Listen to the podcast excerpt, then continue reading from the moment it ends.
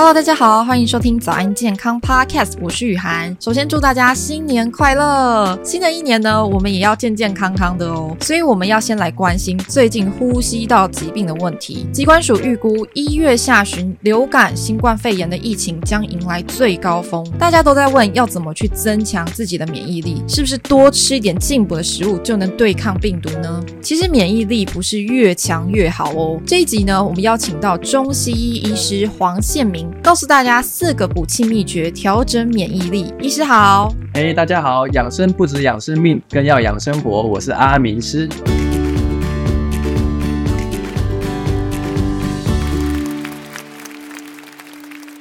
讲到免疫力，首先我们要先来破除一下迷思哦。在中医里面，我们常常听到补气，大家常常会联想到就是增强免疫力，觉得补越多越好，所以就会把像是红枣啊、枸杞、人参这类的食材当做万灵丹来吃。那这样会有什么问题吗？气呢，跟免疫力其实某种程度上是相关的，可是免疫力这种东西，并不像大家想的像钱一样越多越好，反而它是要在平衡的状态，我们的免疫力才是最好的。你要刚刚好才行。比如说，我们常常有一些补气的药材，我就希望它越多越好，越多越好。结果呢，身体反而就容易上火，或者是免疫失调，哎，全身反而很不对劲、不舒服，甚至当他感冒或者是感染时，会更容易产生症状。以中医。中医的中是中庸平衡的那个中嘛，哈。如果说一件事情，那它让你们的气血在平衡状态时，我们的抵抗力跟补气效果最好。中医是一种叫做目的论的一个一个逻辑。目的论跟方法论，我先做个区分，就是我们以前哈是认为有什么方法可以补气呢？那我们的方法是像人参、黄芪、红枣这些东西好像可以补气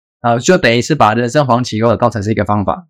但中医哈、哦，它的补气其实是一种目的。我用什么样子的方法可以达到补气这个目的呢？我就用那个方法。所以，即使可能我用黄连可以让你补气，诶，那代表黄连对你来讲是有补气效果的。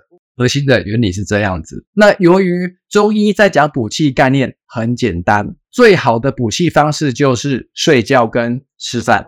只要任何方式可以让你睡得好。睡醒又精神精神充足，又可以让你吃得好、拉得出来、消化正常，那这个方式对您而言就是补气的。所以换言之，假设我们吃黄芪、人参哦，什么高丽参，反而让你可能睡不好，反而让你肠胃不好哦，便秘或吃不下、胀气，它对你的补气反而是扣分哦。我跟大家讲一个叫红灯警讯哈、哦，如果我用黄芪、人参，却让我反而睡不好。诶，肠胃胀气、便秘或拉肚子，就是那个肠胃异常，甚至呢还出现一些长痘痘、发炎哦、烦躁、痔疮呃之类的这种症状不舒服时，表示你的红灯警讯亮起，那你原本使用的这些黄芪、人参、红枣这些可能就要停。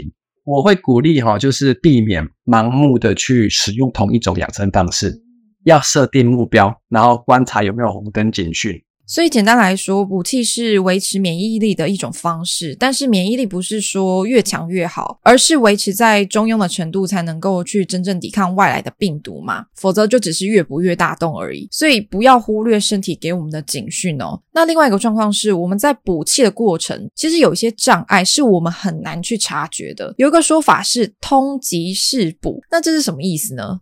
你说通即是补，哈。其实是跟我们的日常生活中是一样的哦。我们达到目标，第一，好像一个买卖嘛，就是第一我要有货，但是第二我要确保的物流金流是通畅的。通即是补，就是这个物流金流的部分。以补气来讲呢，它的那个物流是什么？就是我的气在经络中要能够顺畅，但是经络中的气很常被湿气给堵住，所以我们常常呢，气虚的人遇到的障碍是湿气太重。我们呢补气就是为了让我体内除湿机有作用，那湿气就会减少。但是呢，现在我气虚的人，湿气通常理所当然会重起来，也会让我们的经络堵塞，减低我们补气的效率。所以在通即是补这个地方时，代表我们在补气时，不见得会盲单纯用补气药，而是还会加一些排湿的药，比如说。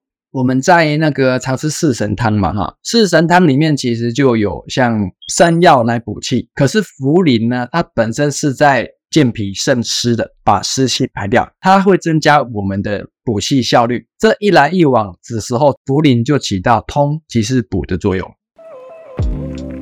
如果喜欢我们这一集的早安健康 Podcast，记得订阅我们，然后留下你的五星好评。还有其他想听的内容，也可以留言告诉我们哟。保持气的通畅是补气的关键。那在我们日常生活中，有什么方法可以帮助补气呢？其实补气这个概念哦，说起来会让大家觉得很 low。要用目的来思考，想尽办法让自己是睡得好，然后肠胃好之外，还有一件事情是运动。但这边我想跟大家讲一个中医的区分哦，就是我们的运动分成补气跟培力，培养力量，培力的力跟气是分开的。力主要是讲的是我们可能肌肉的爆发力啊，那气主要是比较像是我们心脏的力量。培力就是偏无氧啊，我们去做重训啊，那些地方，很多人做重训反而觉得肌肉很大块，可是他气是不够的，他可能跑个步就喘得要死啊，因为他的气不够，心脏的力量可能不够。这个时候，什么叫做补气的运动？有一个原则就是小火慢炖。我们呢，到网络上会查一些运动，可能比较缓和的或有氧的，它很累，可是时间长，比如跑步、游泳。可是呢，就连跑步，我们也要小火慢炖，就是我们的速度其实要慢啊，并且维持我们的心跳是在我们的最大心率的百分之大概六十到七十之间。我们可以上网 Google 啊，我们的每个年龄层的一个最大心率啊，那网络上查出来之后呢，通常再打打个六折，哎，比如说一般可能我们的观众群，我们打出来的心率是一百二，那我们不是都有手表吗？所有的一些 device 哦，插插手环，我们的跑步速度其实就要设定在我的心跳是在这个可能一百一到一百二这个速线，而不是去看说我要跑一小时几公里的那种速度。在这个情况之下，我们的运动通常只是就以补气，然后时间要足够长，三十分钟以上。这要达到小火慢炖了以后，我们这种运动比较偏是会增加我们的气，还有心脏力量。所以一样都是一种跑步，可是我用小火慢炖的心脏设定法，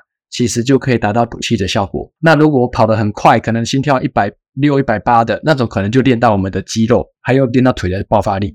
所以我们应用这个原则呢，可以去设定我们的运动。喜欢跑步的就一样。跟喜欢游泳的人或者喜欢散步的人，尽量都让自己心跳可以设定在自己的最大心率六成。那这个情况下就可以运动帮我们补到气。那补到气之后，对排湿、增加抵抗力，我认为是非常有帮助的。刚才医师有开玩笑说，补气的方法讲起来好像很 low，但其实养生就是老生常谈。要有一个健康的免疫力去对抗疾病，其实就是建立在充足的睡眠、均衡的饮食、适度的运动。那如果是想要用食补的方式呢，最好还是要经过医师的评估，依照个人的状况去调整，才能够真正的补到位哦。今天谢谢黄医师的精彩分享，节目我们下集见喽，拜拜。